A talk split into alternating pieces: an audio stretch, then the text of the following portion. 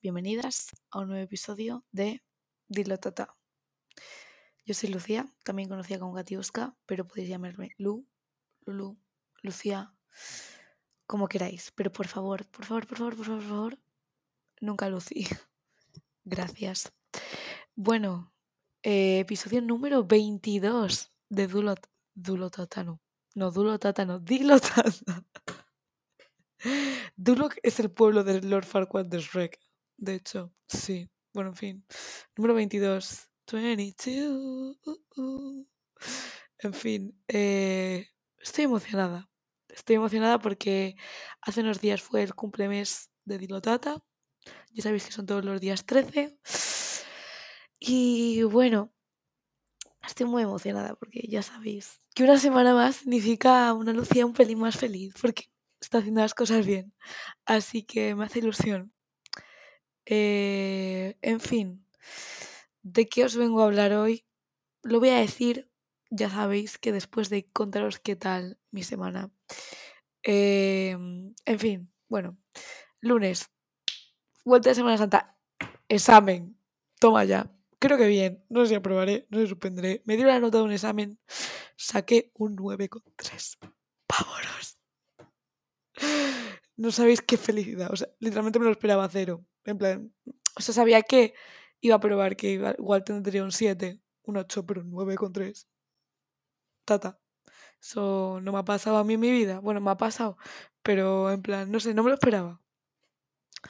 Eh, luego, el martes. ¿Qué hice el martes? El martes yo hice cosas, sí, pero ya empezamos con no acordarme las cosas. Creo que voy a ir, en plan, a hacerme un glosario en notas del móvil y poner, hoy he hecho esto, mañana hice esto, porque si no, no me acuerdo. Bueno, el martes tampoco debía hacer algo muy memorable, si no me acuerdo, ¿no? Pues yo creo que no. En fin. El miércoles, sin más. Y mm, bueno, el jueves, examen. Vámonos. Saqué un 6. O sea que bien. Mm, luego el viernes, sin más, me levanté, fui a una charla donde estaban el embajador de Corea, el embajador de Suiza, el embajador de Honduras y un representante eh, de la embajada de Mozambique. Estuvo, estuvo interesante. La verdad, me gustó muchísimo. Em, luego fui a tomar algo, volví y por la tarde, la verdad, es que no hice gran cosa. Me eché la siesta. y por la noche fui a un karaoke con dos amigas mías. Con, bueno, las conocéis. A Melissa, que ya estaba en el podcast, y a Paula, la data original. Eh, cantamos unas canciones y nos volvimos a casa. Ayer sí que salí un poquito más con Asier, que también lo conocéis, y Melissa. Esta mañana eh, iba a ir a Rastro, bueno, no a Rastro, un mercado de segunda mano que suelen poner una vez al mes aquí, eh, pero no fui porque literalmente Paula, la tata original, se est- estaba moribunda. Paula, desde aquí te mandamos una eh, pronta recuperación, te queremos mucho. No te mueras, por favor. Y ahora estoy pues grabando el podcast. O sea que un poco sin más. Así sí que fue al rastro y se ha comprado cosas muy guays. Así que, en fin. Eh, ¿De qué os vengo a hablar hoy? Después de haceros este breve resumen de mi semana. Breve que dura cuatro minutos de podcast. Pero en fin. eh, hoy pues... Hoy os vengo a hablar de la dismorfia corporal, que es un trastorno dismórfico que eh, afecta básicamente a la mente, es una enfermedad mental, en el que no se puede dejar de pensar en uno o más defectos percibidos en uno mismo que a lo mejor no son notables para otras personas, o es algo que parece menor y eso, pero está ahí y tú te obsesionas con esto y es esto y, y es una putada. Eso es la dismorfia corporal, es verte como en realidad no eres, verte distinto en un espejo cada vez que te miras, verte verte mal. Fijarte en un defecto que igual ni siquiera tienes, o sea, igual ni siquiera existe o es menor y piensas que la gente lo percibe como algo enorme. O sea que, pero es que la disformia, la, verás, aprende a hablar, Lucía. La dismorfia corporal. Em, mucha gente lo, lo, confunde con el término disforia, pero no, en plan, es dismorfia. Eh, es algo más que eso y lo padece más gente de lo que pensamos que lo padece. Y es triste. Sí, porque una persona puede estar sufriendo en silencio y tú eso no vas como a saber. Hay muchas personas que sufren en silencio la dismorfia corporal, pero yo os digo porque es una enfermedad mental que es cómo te percibes tú no es como te perciben los demás. Y te vas a centrar en un defecto y te vas a ver distinto en cada espejo que mires o cada vez que te mires en un espejo igual te vas a ver distinto. Y, y sí, es horrible porque lo es. Y sí, yo padezco dismorfia corporal, como hola, soy Lucía, eh, bienvenida a Colcos Anónimos. No, pero en serio, soy Lucía y tengo dismorfia corporal y, y es triste, es muy triste, sí. O sea, yo voy diciendo que es triste cinco minutos seguidos, probablemente, pero es que lo es, es una putada. O sea, de verdad, poneros en la situación de miraros a un espejo y cada vez, cada vez que os miráis, veros de una forma distinta. O dependiendo del espejo, veros de una forma distinta y no, not nice, y a lo mejor te encuentras defectos que igual no tienes, o de verdad que son menores, que la gente no los ve, pero están ahí. Y, y, y sí.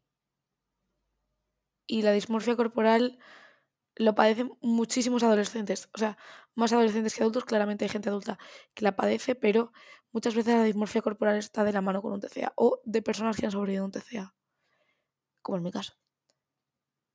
Eh, ¿Qué la causa? Pues muchas cosas. Miedo a estar solo, preocupación de no tener pareja o amigos, em, haber sobrevivido un TCA, estar obsesionado con tu cuerpo. Muchas veces es el pretty privilege. O sea, sí. Yo esto no lo he dicho nunca, pero una de las razones por la que yo tuve un TCA no fue exactamente el pretty privilege, pero la gente te trata mucho mejor cuando estás delgada. Y de verdad que es una puta mierda, pero es que la gente te trata mejor cuando estás delgada muchas veces. Y quieres estar así, y cada vez quieres estar más delgada. Y así señoras y señores, es como tuve dismorfia corporal. Porque quieres eso. Quieres que la gente te trate como un ser humano. Y muchas veces cuando estás más gorda, no lo hacen. Y es una mierda, sí.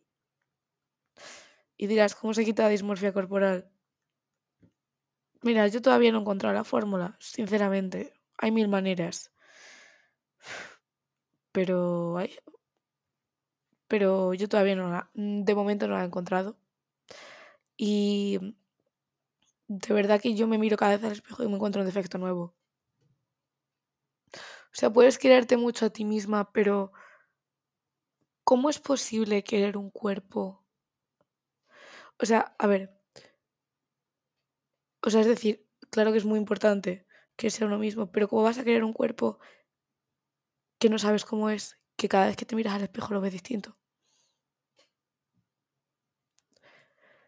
Porque sí, porque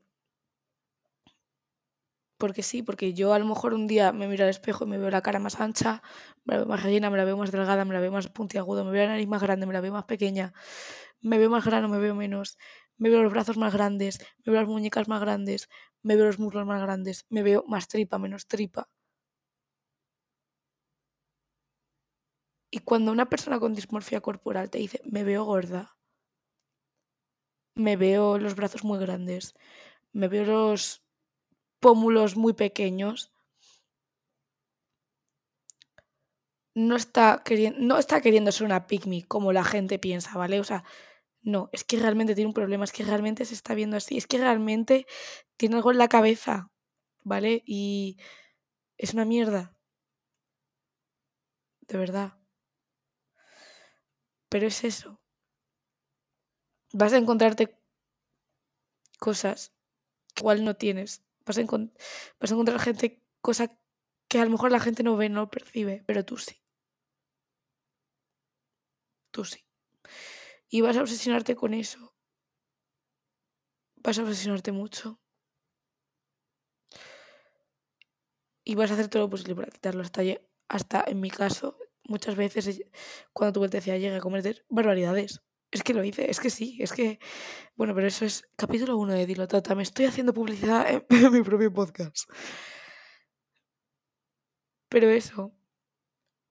De verdad que yo animo a, a, la gente que está pasando por esto a, a, salir, a no pasa nada. Yo te apoyo. Y. Y es que eres preciosa, eres, eres precioso tal como eres, de verdad. Y sé que eso para ti no vas a pensar, Dios mío, estoy viendo, vale, el otro día, perdón por esta pausa, me compré una vela, ¿vale?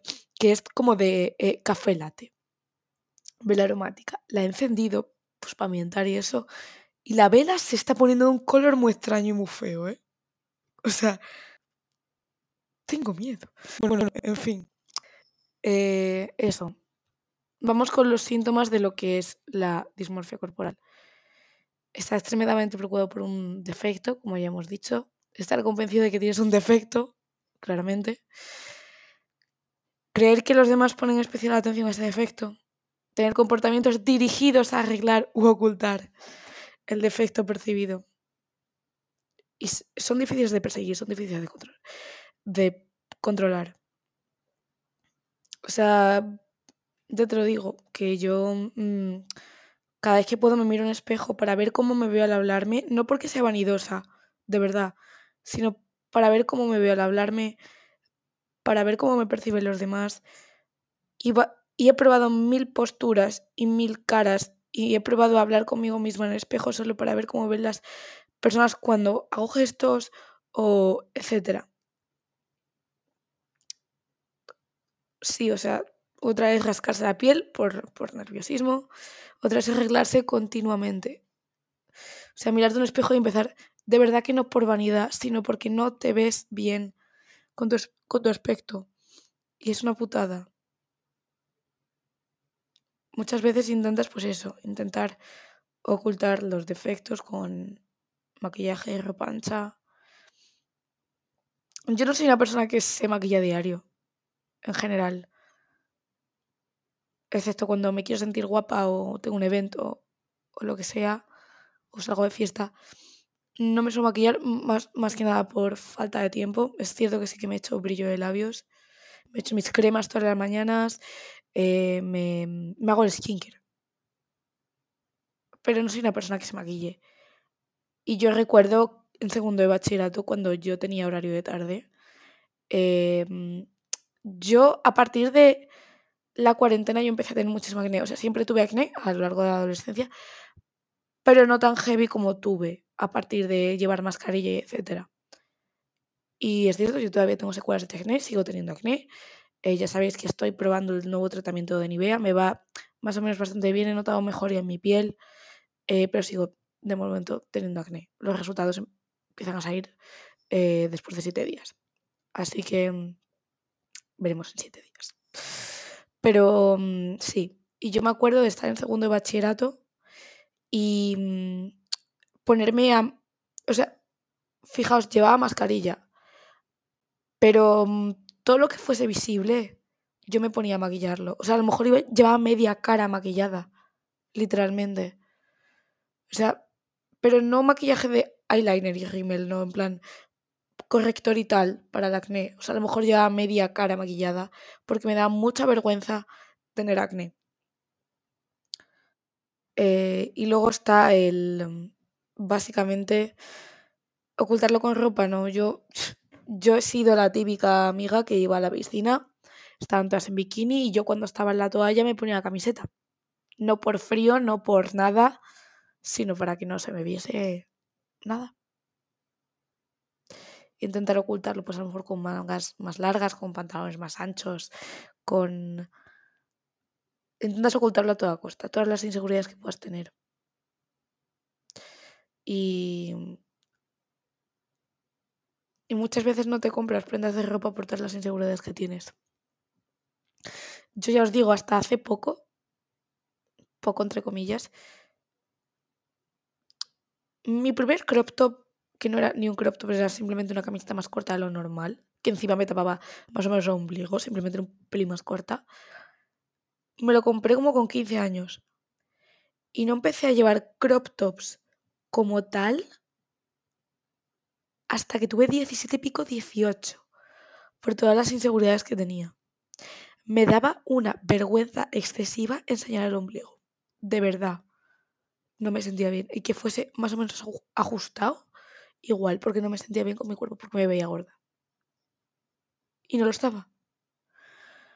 O sea que. Otra, otro síntoma es básicamente comparar constantemente tu apariencia con los demás. Y es algo que yo sigo haciendo. Lo hago muchísimo. O sea, muchas veces me fijo en el cuerpo de otras chicas para compararlo con el mío y no me voy a esconder. Em, pues comparo los brazos, las piernas, la altura, la... todo. Todo. De verdad que cuando digo todo es todo. Si estoy en una, viendo una peli, una serie, miro el tipo de cuerpo de las protagonistas y de los personajes para compararlo con el mío. Y no es sano, sé que no es sano, porque no todos los cuerpos son iguales y, es horrible, pero muchas veces simplemente no buscas buscas tu tipo de cuerpo entre otras personas intentas encontrar por lo menos uno parecido y muchas veces no lo encuentras. Y vas en busca de eso, de verdad.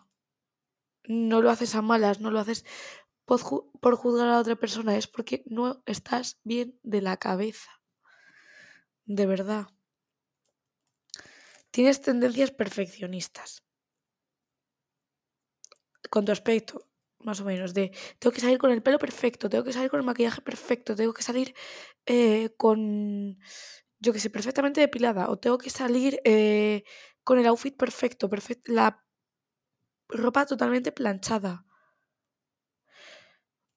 Porque sí, tienes conductas perfeccionistas. Y a lo mejor dices, si hasta que esto no esté así, yo no salgo. Aunque llegues tarde, es que te da igual. Si es así, no sales. Y sí lo he vivido. De hecho, sí. Otra es buscar procedimientos estéticos con poca satisfacción. O sea, hay mucha gente que se quiere hacer una rino tal, no sé qué. Yo no. Yo la verdad es que una rino no me haría. A veces me quejo a veces de mi nariz, pero no. Me gusta, en verdad me gusta. Pero muchas veces le digo a mis amigas de coña, tía, me voy a hacer una lipo que a lo mejor no están de coña. De verdad que yo no me haría una lipo. Y si alguna vez llego a hacer una lipo, por favor que me pegue una hostia. Porque, a ver, cada uno hace lo que quiere con su cuerpo, de verdad. Pero son procedimientos quirúrgicos que te pueden salir muy bien o muy mal. Y de hecho te puedes quedar en quirófano. Y eso me da muchísimo miedo. Yo, hombre, a lo mejor si me aseguro al 100% no te va a pasar nada, no vas a tener una recuperación muy dolorosa, pues igual me lo planteaba las cosas como son. Cada uno hace lo que quiere con su cuerpo, lo mejor es amarse eh, como es cada uno y si quieres seguir otro camino para poder amarte también está bien, está muy bien, cada uno hace lo que quiere con su cuerpo. Pero no lo sé, es como muchas veces me planteo hacerme una lipo o un, lifting para subirte la cara, cosas de estas, ¿no? En plan, porque tienes inseguridades con tu cuerpo y buscas procedimientos en plan de famosos que se lo han hecho para ver cómo han quedado o o cuánto cuesta, o cuánto no sé qué. A lo mejor no porque lo vayas a hacer de verdad, sino porque en ese día te ha, entrado la vena de eh, no me gustan mis pómulos y lo buscas. Y a lo mejor, a lo mejor, a lo mejor eh, mañana te ves los pómulos más pequeños y se te pasa. Porque sí, porque pasa. Y muchas veces yo evitaba situaciones sociales de ir a la piscina con mis amigos. Porque me da vergüenza quitarme la camiseta, porque me da vergüenza ir en pijama, porque, o sea, en pijama no, ¿cómo vas a ir en pijama a la piscina? En bikini, en bikini. O sea, es una putada, porque lo es. Y evitas situaciones sociales. Y, y bueno, que se incluyen en los más comunes, pues ya os he dicho, rostro, nariz, cutis, arrugas, acné, eh, el pelo, muchas veces el pelo, porque la dismorfia de las rubias también existe. Es de, parece de coña, pero existe, de verdad. De verdad que existe la dismorfia, la dismorfia de las rubias. En serio. Eh, o, a lo mejor que te ves más calva, o piensas que se te cayó el pelo. sí me ha pasado sí me ha pasado. O sea, no ríais porque sí me ha pasado. Porque yo hubo una temporada que le preguntaba a Melissa todos los días, Melissa, ¿tú me ves más calva? ¿Me ves con más entradas? Hubo una, una temporada que me, me obsesioné mucho, la verdad. Eh, la apariencia de la piel de las venas. Yo siempre he tenido mucha inseguridad porque soy una persona bastante blanca, yo no me puedo poner morena, lo, he intentado, de verdad que lo he intentado, pero es que me quemo. Y ya he desistido de intentar ponerme morena. Y no me gusta. ¿Por qué? No me gusta tomar el sol porque me quemo y me duele después. Y yo como soy, eh, tengo la piel muy blanca, las cosas como son, eh, se me notan mucho las venas. Se me notan mucho las venas, sobre todo los brazos. De verdad que a mí el médico que no me pille la vena está ciego. Pero bueno. Eh, y muchas veces me ha dado inseguridad, en plan o sea que... Y luego el vello corporal también, porque a lo mejor... Em, o sea, yo tengo mucho pelo a lo largo de todo el cuerpo. Soy una persona muy peluda. La gente se metía conmigo cuando era pequeña. Por eso me llamaban señora peluda, literalmente. Em, y hay ciertas partes, partes que me depilo y otras que no. Por ejemplo, las que no me depilo son los brazos. Porque he aprendido más o menos a vivir con esta inseguridad. Pero yo me acuerdo de verme a lo mejor un día más en el brazo y otro día menos. Porque sí, porque la dismorfia corporal es una mierda. El tamaño de las tetas. El tamaño de las tetas. Hay días que me las veo más pequeñas y otros días que me las veo más grandes. Os lo digo en serio. El día que me las veo más pequeñas es como mejor que el día que me las veo más grandes porque soy una persona que tiene mucho pecho. Las cosas como son. He dicho las cosas como son como 80 veces en este podcast, pero bueno, soy una persona que tiene pues mucho pecho y, mm, y he tenido mucha inseguridad siempre.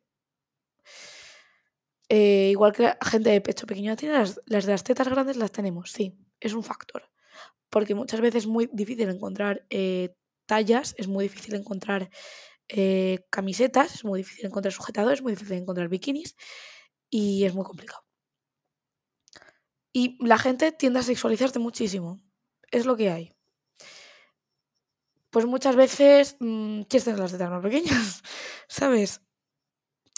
Y muchas veces te las ves más pequeñas, otras veces te las ves más grandes, y el día que te las veas más grandes, otro día te las ves normal, pero el día que te las ves más grandes no lo pasas bien y las quieres esconder. O sea, yo muchas veces digo, me quiero poner este outfit, pero es que estas tetas no me pegan con el outfit, ¿sabes? Pero en fin, el tamaño y el tono muscular también hace mucho. Y los genitales. Sí, hay veces que pues tengo el culo más bonito, menos bonito, o, o lo tengo más grande, más pequeño, es lo que hay, ¿no? En plan. O sea, hay una preocupación, yo por lo menos tengo a veces una preocupación constante de que la constitución del cuerpo a lo mejor sea, yo que sé, muy musculosa o muy grande o muy etcétera. O sea, esto ocurre mucho en hombres, lo de la constitución musculosa. Y conozco una persona que le pasa. O sea que es algo tocho también. Em, o sea, la comprensión acerca de este trastorno varía muchísimo. Puedes, puedes reconocer que mucha gente piensa que simplemente tiene inseguridades, pero no. Mucha gente tiene dismorfia corporal. O sea, muchos te van a decir, eres una exagerada, no estás diciendo de verdad. Pero sí lo estás diciendo de verdad y no estás exagerando porque de verdad que te ves mal al espejo. Porque de verdad que es, es doloroso. Y mm, de verdad que no. Es que no os imagináis lo doloroso que es no saber cómo es tu cuerpo de verdad. Es como tengo una idea, tengo una percepción, pero esa percepción no sabes si es real. Y en cada foto buscas, buscas en cada foto si tu nariz es más grande, si tus brazos son más grandes, si se te ve más barriga, si te ven los muslos más anchos, y a lo mejor te sacas 80 fotos. Y en cada una te encuentras un defecto. De verdad que es muy duro no saber cómo es tu cuerpo de verdad. Y aunque y muchas veces preguntas a la gente y la gente te toma en plan, tía, ¿qué estás diciendo? Y dices, le dices, tía, ¿me ves muy grandes los brazos? ¿Me ves mucho brazo? ¿Me ves poco brazo? Porque de verdad que no sabes cómo es. Muchas veces, en plan, yo desde que me doy mechas, porque spoiler alert, yo no soy rubia natural. Te soy como, yo de pequeña sí que era rubia, ya no. Pero mi color natural es como un castaño claro. Y desde que me doy mechas, es exactamente, os digo, la dismorfia con el pelo. Pasa igual. Le pregunto a mis amigas, ¿me ves más rubia? ¿Me ves menos rubia? ¿Crees que se me han ido las mechas? ¿Crees que me tengo que dar más? Pero es eso. No sabéis lo duro que es mirar un espejo y verse diferente en cada espejo que te miras y cada vez que te miras.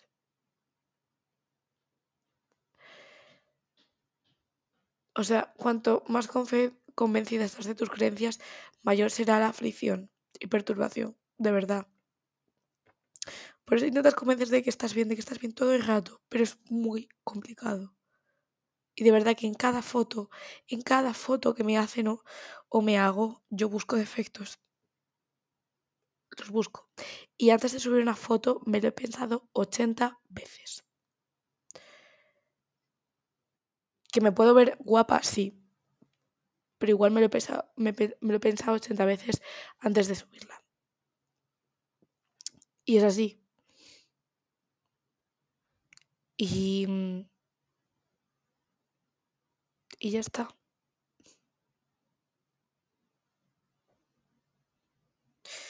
O sea, según ley, eh, hay como ciertos factores que te ayudan a tener esto, ¿no? Y como os he mencionado antes, mm, hay, o sea, hay algo que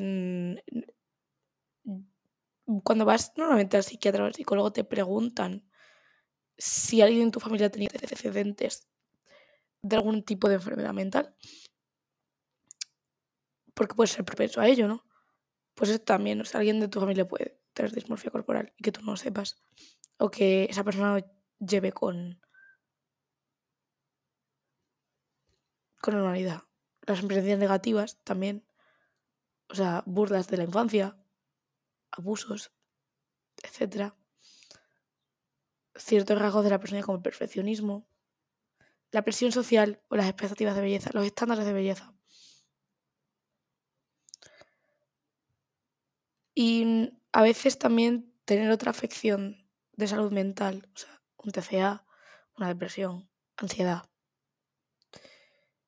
Y esto pues trae baja, o sea, trae complicaciones, ¿no? En plan, baja autoestima, muchas veces aislamiento social, porque ya os digo, muchas veces no quieres hacer planes, pues depresión, eh, ansiedad, dolor físico. Y, y es una mierda. De verdad que tener dismorfia corporal es muy doloroso. Y de verdad que si conocéis a una persona que la tenga, tenéis que apoyarle. Y de verdad, cuando esa persona os diga, me veis gorda, o, me, me, me veo gorda, es porque de verdad se está viendo en un espejo y se está viendo gorda. No por llamar la atención, la atención de verdad, no por ser una pygmy, es que de verdad, o sea, a lo mejor tú la ves delgada, pero es que esa persona ahora mismo se está mirando en un espejo y se está viendo a lo mejor con 10 kilos más de los que tiene.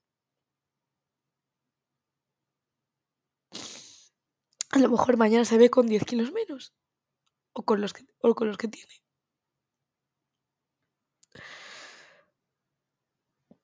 Pero de verdad, de verdad, de verdad, de verdad, de verdad. Que no seáis duros, no seáis duros con la gente que tiene dismorfia, de verdad. Si sabéis que la tiene, claro, o sea, me refiero igual, no sabéis que esa persona lo tiene. No le digáis que es un exagerado, no le digáis que está mintiendo, no le digáis nada de eso, simplemente yo qué sé, decirle, tía, yo no te veo así. La percepción que tienes tú de ti es la tuya, pero el resto no te vemos así. Hay formas y formas de decir las cosas, de verdad. Y... Mm,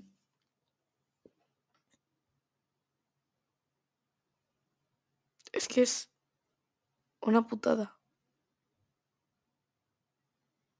O sea, luego hay tipos de, también dentro de la dismorfia corporal, ¿no? O sea, está... Eh, hay uno que es incluso alucinógeno, según tengo entendido. Pero tampoco entiendo muy bien en qué se diferencian todos.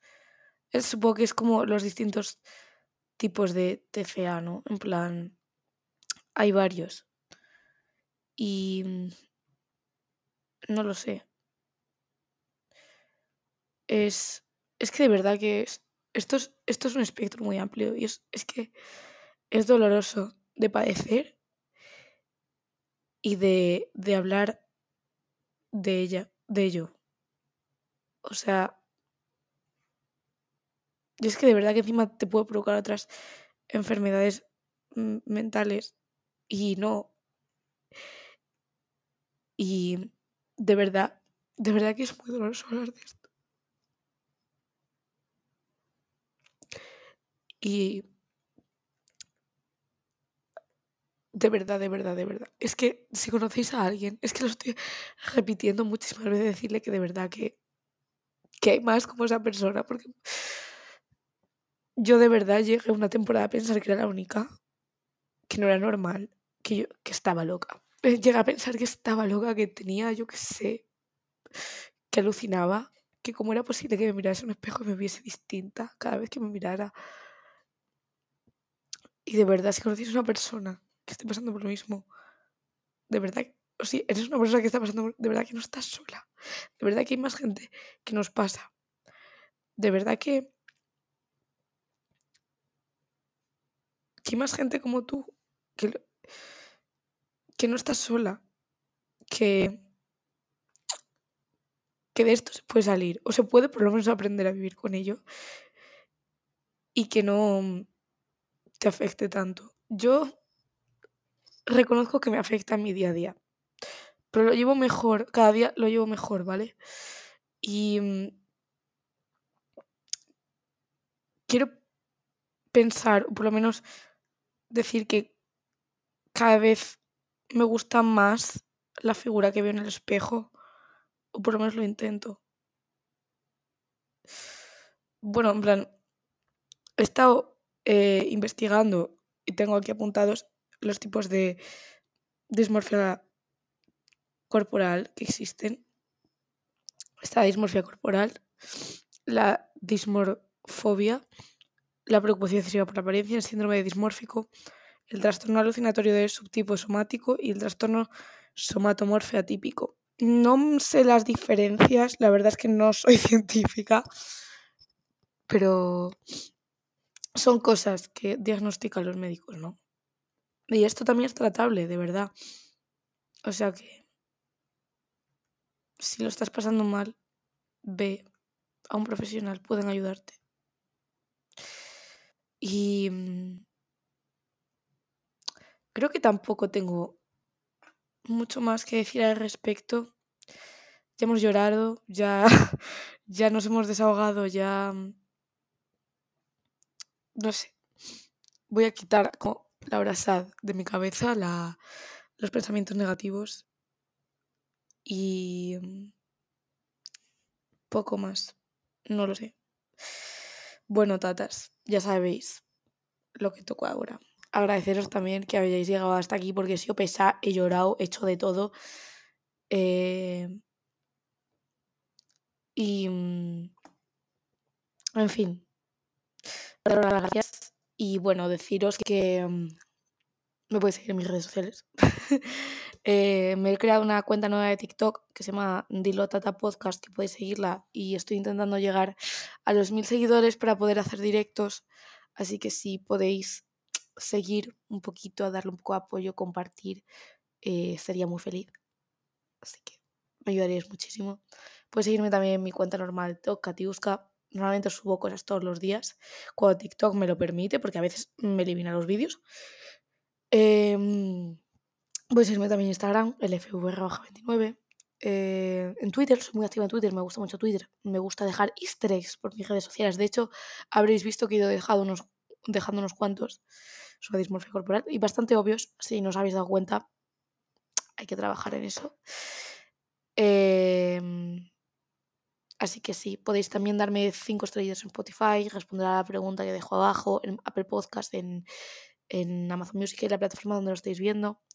Eh, compartir el podcast en vuestras redes sociales también me ayuda muchísimo con eh, vuestros amigos, vuestros familiares, etc. Y de verdad que si conocéis a alguien que tenga dismorfia corporal, podéis compartirle este, este, este vídeo, no, Lucía, este podcast, este podcast y este episodio. Y mm, decirle que no está solo, sola. Y mm, que lo escuche. Y si puedo ayudarla o ayudarle, pues mira, pues de verdad, yo ya sabéis que este podcast lo hago para ayudar, con la intención de ayudar. De que os identifiquéis, que busquéis un sitio de decir, mira, a mí me pasa eso, mira, me pasa lo mismo, no estoy solo, hay solución. Así que, mm, de verdad, se me ha caído algo. Tío, qué miedo. Se me ha caído un póster. Tengo fantasmas.